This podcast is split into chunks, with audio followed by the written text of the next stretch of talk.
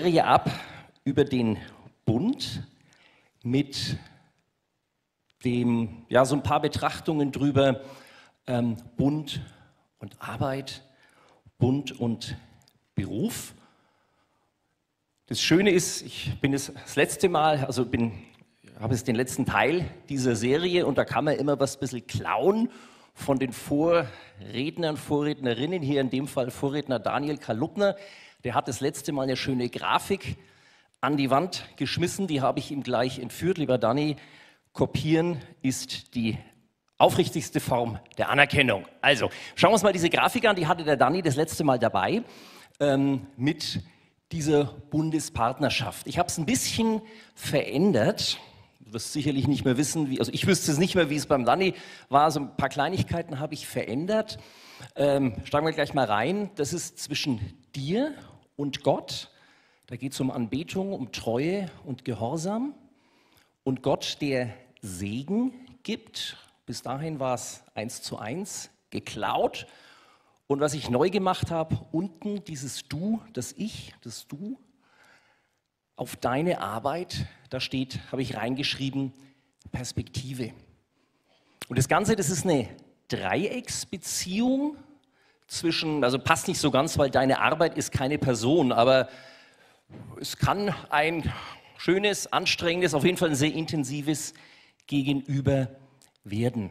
Und da passt es ganz gut hier mit dem Karabiner. Du bist da nicht allein, ob du es willst oder nicht. Also selbst wenn du so klassischer, fast schon Karlauer, du bist der IT-Nerd im Keller. Also bei mir im Unternehmen, ich arbeite in einem sehr großen Unternehmen, die ITler hocken immer in allen Standorten, entweder im Keller oder im Erdgeschoss. Also höher sind die nie rausgekommen. Also selbst wenn du so ein angeblicher IT-Nerd, heißt das Ding, sein solltest und bist den ganzen Tag nur mit Software und Hardware befasst, auch dann hast du Beziehungen zu deiner Arbeit und auch Gott, der fühlt sich auch im Keller ganz wohl. Diese, dieses Seil, das wirst du brauchen, das brauchst du im, im Arbeitsleben. Und da wollen wir uns ein paar Sachen dazu anschauen. Wir haben in der Vorbereitung, so von unserem Predigerteam, Joanne, Dani, ich, eigentlich relativ spät sind wir drauf gekommen. Also wir haben so überlegt, Bund, ja, Ehe natürlich und Familie und so, ne, ganz wichtig, klar. Und irgendwie standen wir, glaube ich, alle ein bisschen auf dem Schlauch und irgendwann kann man Arbeit, ja, hm, ja, stimmt, ja, ja, sollte man eigentlich auch machen. Und da waren wir echt langsam alle miteinander, denn Arbeit bestimmt von, ja, ich schaue mich gerade mal so um, also alle, die nicht mehr im Kindergarten sind, wenn ich also jetzt sage, so auch die erste Klasse ist Arbeit, gerade jetzt mit Corona und Wechsel und Unterricht und so weiter, oder die allerhärtesten Arbeiter von allen, das sind die, die Kinder erziehen. Für die ist auch Kindergarten wahrscheinlich schon Arbeit, die Kinder früh dann da reinzukriegen und so. Arbeit bestimmt einen Groß, rein quantitativ, einen Großteil deines Lebens. Und eine Kirche, die das nicht sieht, die erreicht die Leute nicht. Ganz einfach. Von daher ist, und Arbeit ist der Bereich, wo ich als Christ, der mich sonst, also hier, Haufen Christen hier wahrscheinlich drin und dann habe ich so meinen Hauskreis und dann mache ich dies und das, noch so im frommen Umfeld. Und Arbeit ist der Bereich, in dem ich am intensivsten und am einfachsten mit Leuten in Kontakt komme, die keine persönliche Gottesbeziehung haben. Das ist in der Bibel auch ein wichtiger Bereich. Was ist das erste Verb in der Bibel? Kleines Bibelquiz. Was ist das erste Verb in der Bibel? Wie heißt das? 1. Mose 1, 1. Am Anfang schuf Gott Himmel und Erde. Schaffen. Schaffe, schaffe, Häusle baue. Also der macht es ein paar Nummern größer. Mit dem Haus gibt er sich nicht zufrieden, gleich Himmel und Erde. Damit geht die Bibel los. Dieser Bund, den du mit Gott hast oder den du mit Gott haben kannst, der bedeutet nicht nur für dich von Familie und so, sondern auch im, im Arbeitsumfeld, im Schulumfeld, in der Ausbildung, also in allem, wo es außerhalb des privaten Bereiches ist, sage mal, ist. Auch jetzt die nächste Folie habe ich auch gleich vom Danny wieder übernommen. Der Zweck eines Bundes besteht darin, die Treue und Verbindlichkeit dieser Beziehung zu gewährleisten. Der Zweck eines Bundes besteht darin, in deinem Arbeitsumfeld, in deiner Ausbildung, in deiner Schulkarriere diese Beziehung zu gewährleisten. Wie so ein, wie so ein Kompass oder ein GPS, wird man heute sagen. Oder ganz am Ende kommen wir noch mal auf dieses Dreieck da. Wir werden dann sehen, dass da ist viel im labilen Gleichgewicht. Das kippt ganz gerne die eine oder andere Sache, um aus einem labilen ein stabiles Gleichgewicht zu machen. So, jetzt schauen wir uns das mal an. Ich habe das so ein bisschen untergliedert. Arbeit und Identität, Arbeit und Perspektive, Arbeit und Beziehungen, Arbeit und Identität. Arbeit gibt dir ein Stück weit Identität. Wir waren gerade schon beim allerersten Vers der Bibel. Am Anfang schuf Gott. Und jetzt gehen wir nur ein ganz kleines bisschen weiter. Wir bleiben in der Schöpfung, gehen jetzt von Kapitel 1 vom 1. Mose in Kapitel 2. Das ist einer der beiden Schöpfungsberichte. Das ist ein wunderschöner Vers, der heißt, und Gott, der Herr, nahm den Menschen, setzte ihn in den Garten Eden, damit er ihn bebaut und bewahrt. Wir sind vor dem Sündenfall, wir sind im Paradies, da ist alles easy, alles ist gut. Aber das ist also nicht so eine Leisure Cruise, wo du den ganzen Tag nur am Swimmingpool rumhockst und nichts machst und überlegst, was isst du jetzt heute zum Abendessen, sondern Gott nimmt den Menschen, setzt ihn in einen Garten. Ein Garten, das ist keine Wildnis. Ein Garten ist was, was kultiviert ist, mehr oder weniger. Aber das ist was, da ist, da ist was Kreatives schon dabei. Da sind dann hier Blumen und da sind so kleine Obstbüsche vielleicht und da ist ein bisschen Rasen. Das ist angelegt, da ist ein Plan, da ist ein Design dahinter, ein Garten. Das ist keine Wildnis. Und der Gott nimmt den Menschen, nimmt dich, setzt dich da rein, damit du den Garten bebaust und bewahrst. Das ist so der allererste Job, den es gibt in der Menschheitsgeschichte, des Gärtner. Wir sind keine Park Ranger von der Schöpfung her. Du bist nicht geschaffen als ein Parkranger, der irgendwo im wilden Canyon so einmal die Woche mit seinem Jeep reinfährt und schaut, ja, hm, ja, okay, klappt noch irgendwie alles einigermaßen und wieder rausgeht, sondern du bist ein Gärtner, eine Gärtnerin. Du bist dazu berufen, etwas zu schaffen mit deinem Verstand, mit deinen Händen, mit deinen Füßen, mit deinem was auch immer und kreativ zu sein. Das ist Teil dessen, wie du, wie ich, wie wir geschaffen sind. Und das ist etwas, was wir über diesen Bund umsetzen können heute, lange nach dem Sündenfall, um da wieder auch Teil dieser ursprünglichen Schöpfung mit in dein Arbeitsumfeld, in dein Umfeld von der Ausbildung etc. reinzubringen. Arbeit ist ein Teil deiner Identität. Arbeit ist nicht deine Identität, kommen wir gleich drauf, aber Arbeit ist Teil von deiner Identität. Übrigens ganz, ganz spannend, also wir sind jetzt ganz am Anfang der Bibel, in der Schöpfungsgeschichte. Wenn du ganz ans Ende der Bibel gehst, das himmlische Jerusalem, Offenbarung 21 und 22, die beiden letzten Kapitel in der Bibel, oder auch zwischendrin Jesaja 60 zum Beispiel, da steht was Ähnliches. Dieses himmlische Jerusalem, das ist auch nicht jetzt so eine Insel irgendwie im Südpazifik mit Palmen und Kokosnuss, also alles nur Natur, sondern das ist eine Stadt mit Straßen, mit Häusern, mit Toren, also mit Produkten von Arbeit. Das begleitet dich, Arbeit begleitet dich dein ganzes Leben, ob das willst oder nicht, und dann willst mal lieber, ist besser. Und es begleitet in der Bibel die gesamte, nenn es mal Zeitschiene, die in der Bibel abgedeckt wird, durch. Dann Arbeit gibt dir Perspektive oder besser gesagt, der biblische Blick auf Arbeit gibt dir Perspektive.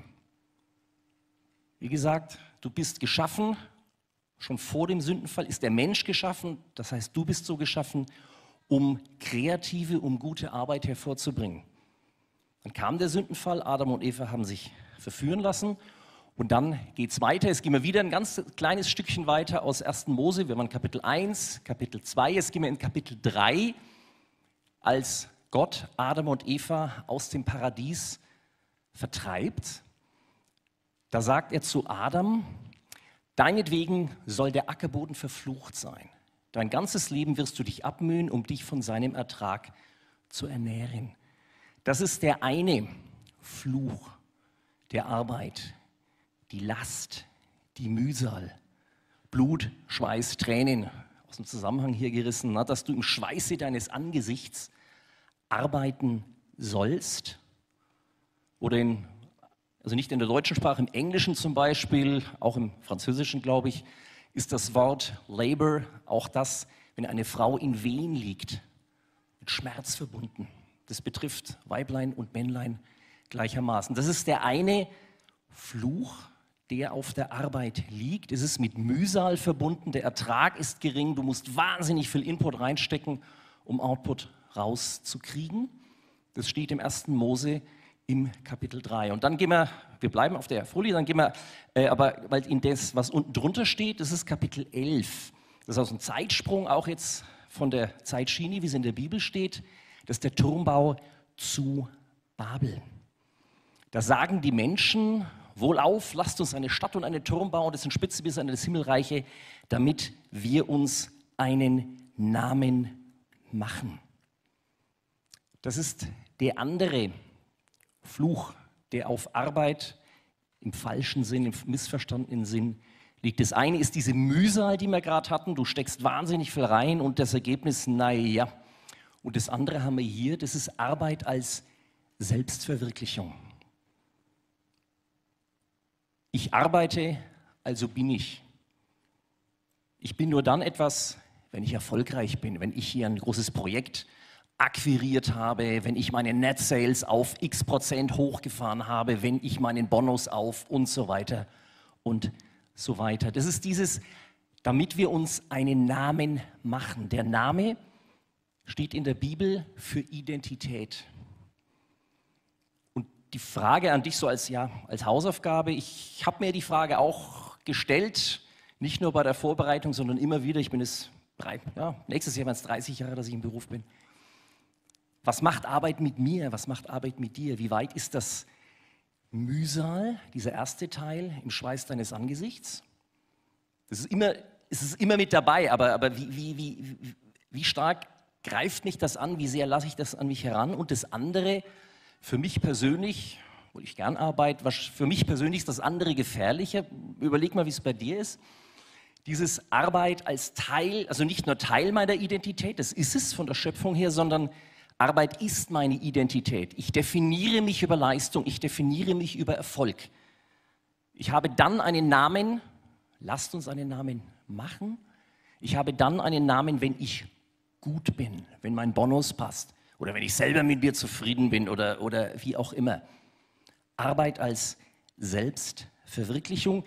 Das, was da steht, Kapitel 11, Vers 4, was da auf der Folie steht. Im Vers 3, das ist, das ist so spannend, dass, wenn man sich da mal reinfräst, im Vers 3 heißt es, steht es hier nicht auf der Folie dabei, ähm, dass die Menschen zueinander vorher sagen, lasst uns Ziegel streichen und brennen. Technische Errungenschaften, bis dahin einfach rohe Feldsteine aufeinander oder vielleicht Lehm irgendwie zusammengepanscht und jetzt haben sie gelernt, Ziegel zu machen, also Kreativität, und die wird aber nicht verwendet im göttlichen Sinn, sondern um sich selber einen Namen zu machen. Es geschieht nichts Neues unter der Sonne. Also nimm das mit, frag dich selber. Oder für sowas ist, sind dann so Kleingruppen, Bible Study Groups oder wie immer man das nennt, sehr gut, dass du dich nicht nur selbst, frag dich selber, aber lass dich auch von Leuten, die dir nahestehen, die in dein Leben reinsprechen dürfen, das durchaus kritisch hinterfragen. Wie wichtig ist mir das?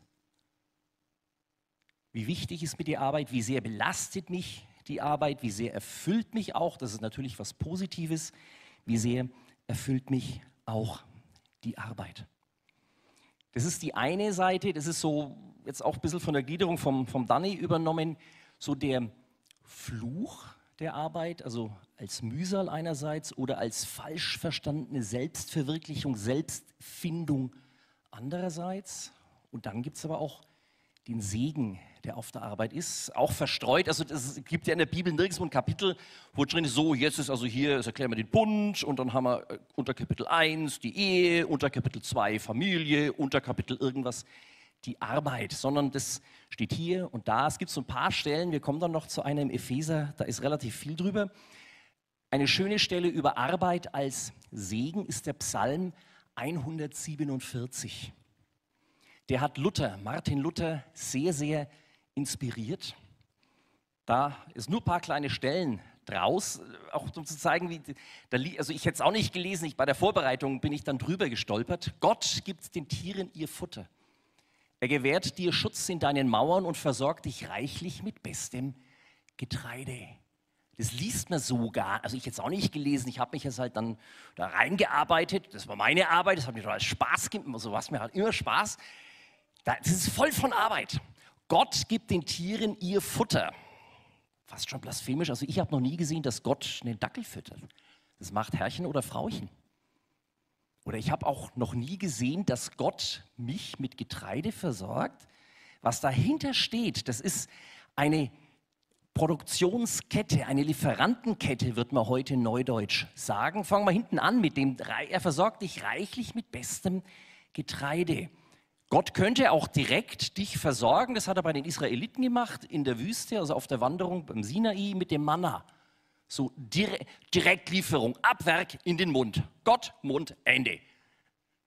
Aber sonst nicht. Und hier lässt Gott Getreide wachsen und dann hat er Leute, die sind, das sind, äh, hat er Leute, die haben die Gabe, die Ausbildung, hoffentlich auch die Leidenschaft zu sagen, hey, das mache ich gerne, Getreide wachsen lassen bei mir auf dem Feld. Das ist der Bauer. Und dann gibt es die ganze Kette durch. Das ist dann äh, die Mühle und so weiter, bis hinter zur Bäckerin, zum Bäcker, hallo Corinna, zum Konditor. Jemand, der das kann, der das kann, der die Gaben, der Gaben hat, der Ausbildung hat, der Leidenschaft hat, zu sagen, ich mache aus einem Rohprodukt, aus einem Halbrohprodukt am Ende des Tages ein Brötchen, Reisgericht, ein was auch immer. Du machst, wenn du sowas kannst, also jetzt nicht nur Bäckerei oder also nicht nur Lebensmittel, kommt gleich noch ein paar Beispiele. Du bist im Auftrag des Herrn unterwegs damit. Du bringst die Schöpfung des Herrn weiter damit. Anderes Beispiel, was hier drin steht, er gewährt dir Schutz in deinen Mauern. Im, also Luther hat es übersetzt, er gibt Halt den Riegeln deiner Tore. Da steckt dahinter die gesamte öffentliche Verwaltung. Dass du in der Lage bist, du bist jetzt hierher gekommen mit dem Auto, mit einer U-Bahn, fährt hier nicht, Straßenbahn, irgendwas. Da ist eine Infrastruktur, die hier da ist, die dir ermöglicht, hierher zu kommen. Wir haben hier ein Gebäude, da haben Heizungstechniker was gebaut, dass wir hier drin sitzen können. Mit Maske ist ein bisschen doof, aber mit Umluft und so weiter. Wir haben Strom, dass ich hier mit Mikrofon und Kamera und das ganze Zeug, was wir überhaupt nicht mehr wahrnehmen.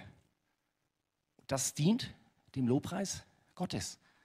Ich fand gerade das so schön mit dem, er gewährt dir Schutz in deinen Mauern, also diese Infrastruktur, Verwaltung, weil das ist so das, was man denkt, naja, was Sinnloseres, als das gibt es nicht, die Baureferat 15b hocken und irgendwelche Bauanträge den ganzen Tag ausfüllen oder ablehnen. Na klasse, dann doch lieber noch Bäcker, oder?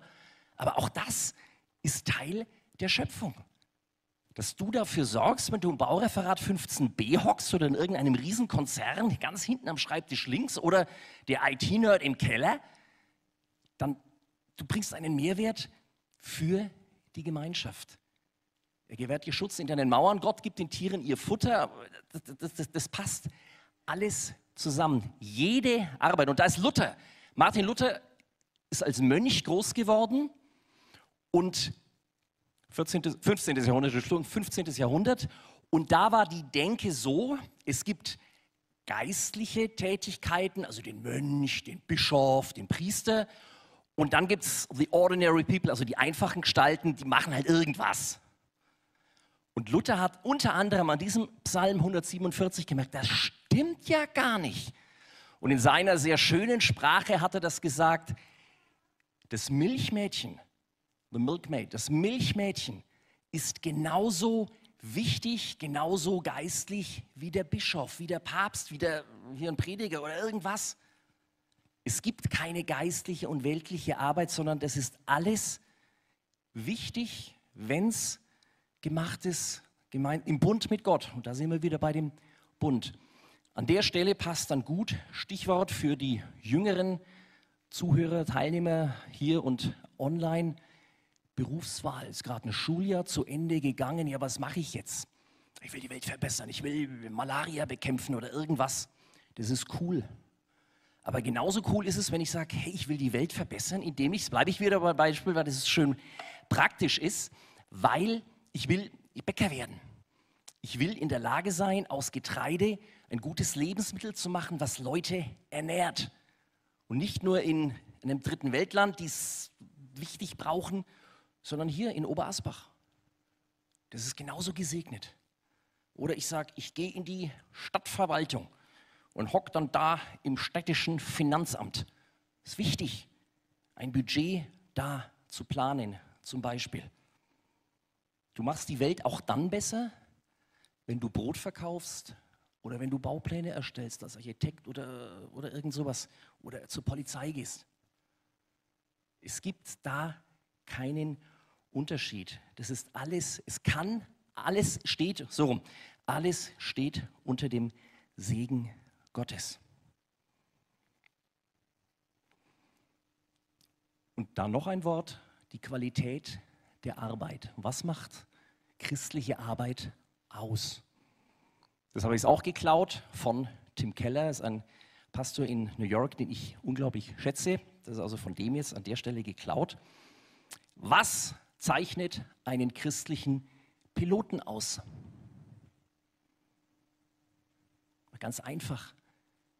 Du fliegst ein Flugzeug und landest es so sicher, dass alle Leute nicht glücklich sind, wieder rauszukommen, sondern dass die halt ganz normal rausgehen. Und noch besser, wenn die Kiste dann hinterher gleich wieder fliegt, sie wieder verwendet werden kann. Das zeichnet einen christlichen Piloten aus. Dass du gute Arbeit machst. Dass du mit den Ressourcen, die dir anvertraut sind, beim Fall eines Piloten, da ist eine ganze Menge Kohle auch dahinter, so eine Maschine kostet was, da sind eine ganze Menge Leben hinter dir im wahrsten Sinne des Wortes. Da hast du unglaublich viel Verantwortung, dass du diese Verantwortung richtig ausübst. Dass du die Güter, die, Entschuldigung, so rum, die Menschen und die Güter, die dir anvertraut sind, bewahrst und beiläufig sicher von A nach B bringst, von Nürnberg nach Paris, dass die dann umsteigen können, irgendwo hin und so weiter und so weiter.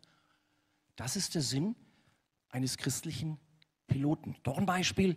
Ich, bin im, ich arbeite in einem Büro, da sind also ein relativ großes Bürohaus, gar nicht so weit weg hier. Da sind so, wenn nicht gerade Corona ist, so vielleicht 500 Leute drin. Haufen wichtige, ich bin so mittelwichtig. Und der allerwichtigste Job in diesem Haus, das sind die Reinigungskräfte. Man kann noch, also immer noch, sind immer noch Frauen, wenn da mal ein Mann in der Putzkolonne ist, dann ist es der Chef, die Putzfrauen auf gut Deutsch. Das ist der allerwichtigste Job da drin. Wieso? Weil die machen sauber, die machen die Toiletten sauber. Und wenn die keiner sauber macht, man nennt das Hygiene. Und wenn da keiner ist, der die Klos sauber macht, dann stirbst du. Ganz einfach. Das ist der wichtigste, der, der kleinste, der so genannte kleinste Job. Die Toiletten putzen in einem Bürohochhaus ist wichtig, um den Betrieb da aufrecht zu erhalten. Nicht Martin Luther, sondern Martin Luther King hat einen wunderbaren Spruch mal geprägt, wenn du Straßenkehrer bist, dann setze deinen Ehrgeiz rein, dass du der beste Straßenkehrer der Welt sein willst. Weil Arbeit mit Würde verbunden ist. Arbeit gibt dir Perspektive, dass Arbeit von Gott gewollt ist, dass du auch geschaffen bist, um Arbeit zu vollbringen, dass Arbeit aber nicht deine gesamte Identität ausmachen soll. Und jetzt schauen wir uns an Arbeit und Beziehung. Also wir waren jetzt, ging es dann Beziehung zwischen dir und der Arbeit und deiner Arbeit und jetzt geht es um die, deine Beziehungen zu anderen Menschen in der Arbeit. Arbeit und Beziehungen. Und da ist eine, ja, so eine zentrale Stelle, da haben wir jetzt mal eine, eine Stelle, die steht im Epheser im Kapitel 6. Schauen wir uns jetzt mal an. Das ist der Brief des Paulus an die Epheser. Und ja, lesen wir es mal vor. Ihr Sklaven, gehorcht euren irdischen Herren, ehrt und achtet sie. Dient ihnen so aufrichtig, als würdet ihr Christus selbst dienen. Tut dies nicht vor ihren Augen, um von ihnen anerkannt zu werden. Arbeitet mit Freude als Christen, die nicht den Menschen dienen, sondern dem Herrn. Die Software spinnt gerade etwas. Das ist dann, kommt auch das aus. Ich lese es nochmal bis langsam. Ah, da ist er, da ist er. Es liegt also nicht an der Technik, es liegt irgendwie an der Software. Das hat man die letzten paar Male schon. Also, ihr Sklavin, gehorcht euren irdischen Herren, ehrt und achtet sie. Dient ihnen so aufrichtig, als würdet ihr Christus selbst dienen. Tut dies nicht nur vor ihren Augen, um von ihnen anerkannt zu werden, arbeitet mit Freude als Christen, die nicht den Menschen dienen, sondern dem Herrn. Das geht los mit ihr Sklaven. Naja, wir nicht, oder, also ist, Entschuldigung, also nee, ist wirklich nicht, das ist sowas von hornalt und die, wie sollen die dienen, die müssen befreit werden, also das, nee, äh, nee, also das, also da steige ich aus. Ich mag die Stelle gerade deswegen, weil diese Reaktion naheliegend ist, also gar nicht wertend gemeint, die ist absolut naheliegend. Lassen wir es mal so stehen. Das ist eines dieser vielen, vielen Beispiele von Versen, von Stellen in der Bibel, wenn man die so liest, weil es halt ein sehr, sehr alter Text ist, man denkt, nee, also da sind wir wirklich weiter.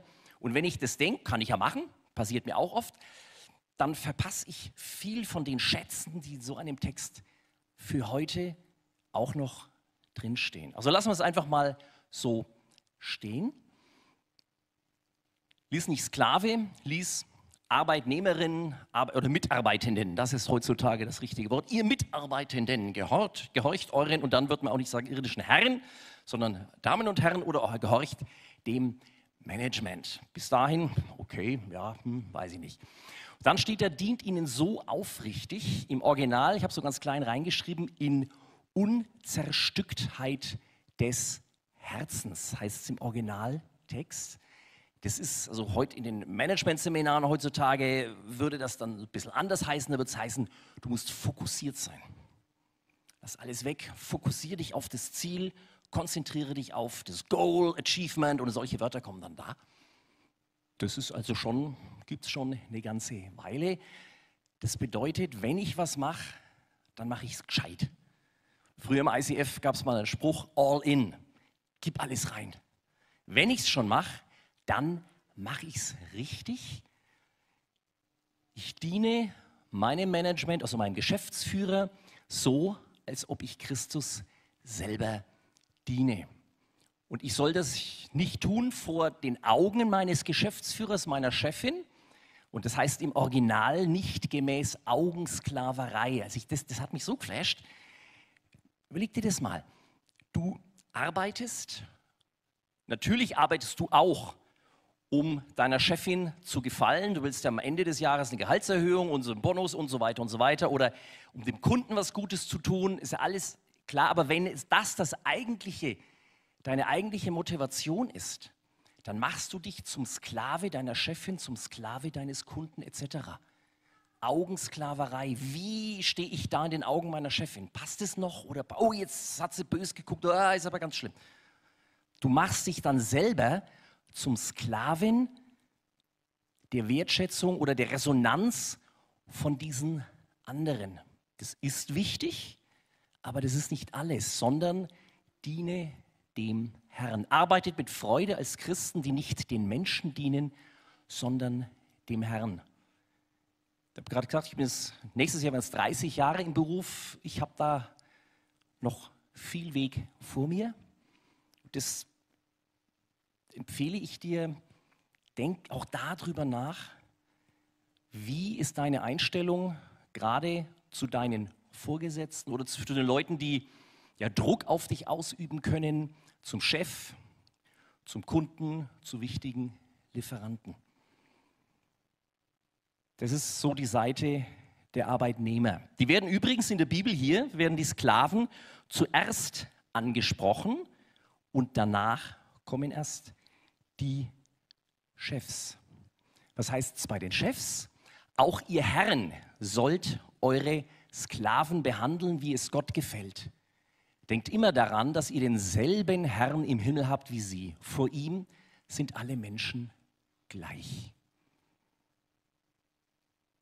Die Herren, die Chefinnen, das Management, die Geschäftsführerin und so weiter, die soll genauso, die, der auch, auch den wird im Stammbuch geschrieben von Paulus, denkt immer daran, dass ihr denselben Herrn im Himmel habt wie sie, wie eure Untergebenen. Also wenn du in der Position bist, dass du sicherlich irgendjemand über dir hast, aber dass du auch Leute unter dir hast. Sagt man heute nicht mehr so, das ist Lean Management und so weiter, aber es ist natürlich immer noch so. Wie behandelst du die Leute, die in deinem Team sind? So, also du bist der Teamleader, du bist Project Managerin oder irgend sowas. Und wie behandelst du die Leute, die dir anvertraut sind? Wie behandelst du die Ressourcen, die dir anvertraut sind? Budget zum Beispiel. Ein Flugzeug, du bist der Pilot. Wie, wie, wie, behandelst du, wie gehst du damit um? Das ist damit gemeint. Und an der Stelle sind wir etwas, das habe ich jetzt hier in meinem Skript überschrieben, der Wertekompass. Das sind zwei Sachen. Das ist zum einen, ja, wie, wie gehe ich um als Christ in der Arbeit? Wir haben es gerade schon mit diesem christlichen Piloten gehabt. Also, was, soll ich dann, kann ich da lügen oder ich darf doch nicht lügen? Und das andere ist die Frage, wie bringe ich christliche Werte zu meinen Kollegen, zu meinen Kunden und so weiter. Und bevor wir uns da so ein paar Stichworte anschauen, zwei Schlagworte, zwei Namen. Markus Söder. Das ist ein Begriff, ne? Ja, ja. Ne? Markus Söder ist Christ. Seine Arbeit ist, er ist Ministerpräsident des Freistaates Bayern. Er ist in der CSU, die deckt ein bestimmtes politisches Spektrum ab. Und du findest Markus Söder als Person gut oder schlecht, also so, ich kenne ihn nicht persönlich, ich kenne nur vom Fernsehen, von der Zeitung. Du findest ihn gut oder schlecht und findest die Politik gut oder schlecht oder irgendwo zwischen mit drin. Ne? Markus Söder, Christ, CSU, Ministerpräsident. Bodo Ramelow, ist vielleicht nicht so ein Begriff, der ist auch Ministerpräsident in Thüringen. Der ist in der Partei Die Linke. Der ist auch Christ. Söder, Ramelow. Christ, Christ. Völlig unterschiedliche politische Bereiche, die die abdecken, aber beide sind gläubig. Das ist so als Einstieg in diesen letzten Teil mit diesem Wertekompass. Es gibt nicht den christlichen Arbeitnehmer oder den christlichen Chef, da gibt es so viele verschiedene Facetten. Also jetzt so aus dem, dem, dem bisschen, was, was ich so gemeint habe jetzt in diesen fast 30 Jahren mit den ganzen Fehlern, die ich da natürlich gemacht habe und ich bin immer noch am Lernen, was mir da so wichtig geworden ist, was ich dir mitgeben will, wenn gerade vielleicht, wenn du am Anfang vom Berufsleben stehst oder Berufswahl und was, und was, was machst du dann? Euer Ja sei ein Ja, euer Nein sei ein Nein, schreibt Paulus in einem der Korintherbriefe. Eine klare Position beziehen, also nicht eine aufdringliche Position, aber einen Standpunkt haben, also nicht, nicht offensiv, nicht invasiv, aber einen Standpunkt haben, auch zu seiner Meinung stehen, auch zu seinem Wort stehen. Wenn ich sage, okay, ich rufe dich morgen oder Herr Kunde, ich rufe Sie morgen um 10 an, dann rufe ich den morgen um 10 an. Punkt. Damit der sich auf mich verlassen kann. Oder wenn die Kollegin sagt, hey Dirk, kannst du mir bitte diesen Termin abnehmen, weil ich muss mit meiner Tochter zum Zahnarzt. Und wenn ich sage ja, dann mache ich das einfach weil ich, weil gesagt habe. Oder wenn ich sage, nee, ist zu viel, dann sage ich nein. Oder dann so sagen, ja, aber kannst du ja mit Lügen und Wahrheit und so. Guter Gradmesser für mich oder guter Indikator sind die zehn Gebote. Du sollst nicht begehren oder du sollst nicht lügen, zum Beispiel. Und in dem Zusammenhang, das steht nicht in der Bibel, ist aber ein toller Spruch, wehret den Anfängen so klassisches Beispiel ist ja immer das Preisverhandlungen mit dem Kunden und der Kunde, der schläft so ein bisschen und du hättest jetzt eine Chance, da zu sagen, wow, ähm, jetzt ziehen wir den aber mal richtig über den Tisch, um unsere Revenues schön nach oben zu fahren. Kannst du machen. Aber wenn du es einmal gemacht hast, dann wird die Schwelle, um das das nächste Mal zu machen, immer geringer. Wehret den Anfängen. Oder wenn einer kommt und sagt, hey, pass mal auf, also wieder das gleiche Szenario, Preisverhandlung mit dem Kunden und der ist ein bisschen sehr unausgeschlafen, dämlich oder was auch immer. Und wir haben es gecheckt. Und deine Chefin sagt, pass auf, da musst du so und so und so und so. Und das ist eine doofe Situation. Aber je früher du klar machst, nee, finde ich nicht cool, desto, also ist meine persönliche Erfahrung dabei, desto einfacher ist es. Und eine Sache, die ich eigentlich erst vor kurzem, ja, ich bin dabei, sie zu begreifen, ist folgende. Also was, äh, was ich viele Jahre dann immer, also bei so internen Sachen angehört, die Chefin kommt zu mir und sagt, hey Dirk, du bist doch hier der äh, Verhandlungsleiter und zieh die über den Tisch jetzt bis, also es wird dann heutzutage höflicher formuliert, weil wir haben ja alle Compliance und so weiter und so weiter. Äh, aber letztlich ist genau das, zieh die über den Tisch. Und dann sage ich nein, mit der Begründung, wenn wir das jetzt, jetzt können wir die über den Tisch ziehen, ist kein Problem. Aber langfristig oder auch schon mittelfristig geht das nicht gut, weil die merken das morgen und spätestens übermorgen. Und dann haben wir die als Kunden los. Wir wollen auch langfristige Kundenbeziehungen bauen. Das ist richtig. Und was ich da jetzt gemerkt habe und wo ich gemerkt habe, wie sehr ich selber noch auf dem Weg bin, nach all den Jahren, da mache ich dieses Gut, euer Ja sei ein Ja, euer Nein ein Nein, du sollst nicht lügen, diese Aufrichtigkeit, die mache ich selber zu einem wirtschaftlichen Asset. Ich bewerte das monetär und sage, ich lüge nicht deswegen nicht, weil ich nicht lügen will, sondern ich lüge nicht deswegen nicht, sondern ich lüge deswegen nicht, weil ich eine langfristige Beziehung will. Das ist, ist okay, das Argument, aber es ist eigentlich aus biblischer Sicht nur die halbe, ich bleibe auf halbem Weg stehen. Sondern euer Ja sei ein Ja, euer Nein sei ein Nein, steht geschrieben. Und da steht eben kein Halbsatz hinten dran, damit du eine langfristige Kundenbeziehung weiterhin pflegen kannst oder so. Das ist eine Sache, wo ich selber merke, da habe ich jahrelang, bin ich halt nur diese halbe Stunde. Das geht wirklich gut, aus meiner Erfahrung, es geht gut. Und sage, nee, mache ich nicht, weil würde jetzt klappen, aber beim nächsten Mal, haben wir, dann haben wir den Kunden verloren, das wollen wir doch nicht. Ah ja, stimmt, ja, ein guter Punkt. Das ist ein richtiges Argument, aber es ist aus biblischer Sicht nur die halbe Wahrheit. Christliche Werte vermitteln gegenüber Kundenlieferanten, gegenüber Kollegen meine Erfahrung nicht so invasiv, hier steht geschrieben das, sondern das ist ein Lebensstil, das ist ein Arbeitsstil. Wie behandle ich meine Teamleute, also auf Deutsch meine Untergebenen? Wie trete ich gegenüber den Chefs auf? Beispiel, einer meiner, ich bleibe jetzt mal bei diesen alten hässlichen Wörtern, einer meiner Untergebenen hat einen Fehler gemacht. Und es gibt Ärger von oben, hatte ich vor zwei Wochen. Deck ich den da unten? Gegenüber oben oder lasse ich den im Regen stehen? Als Beispiel. Solche Sachen. Und je nachdem, wie ich mich da verhalte, da kann ich ansonsten die Bibel dreimal auswendig können, wenn ich vom Leben, wenn, wenn ich das nicht lebe, wenn ich das nicht authentisch mache, dann ist das eine Anti-Werbung.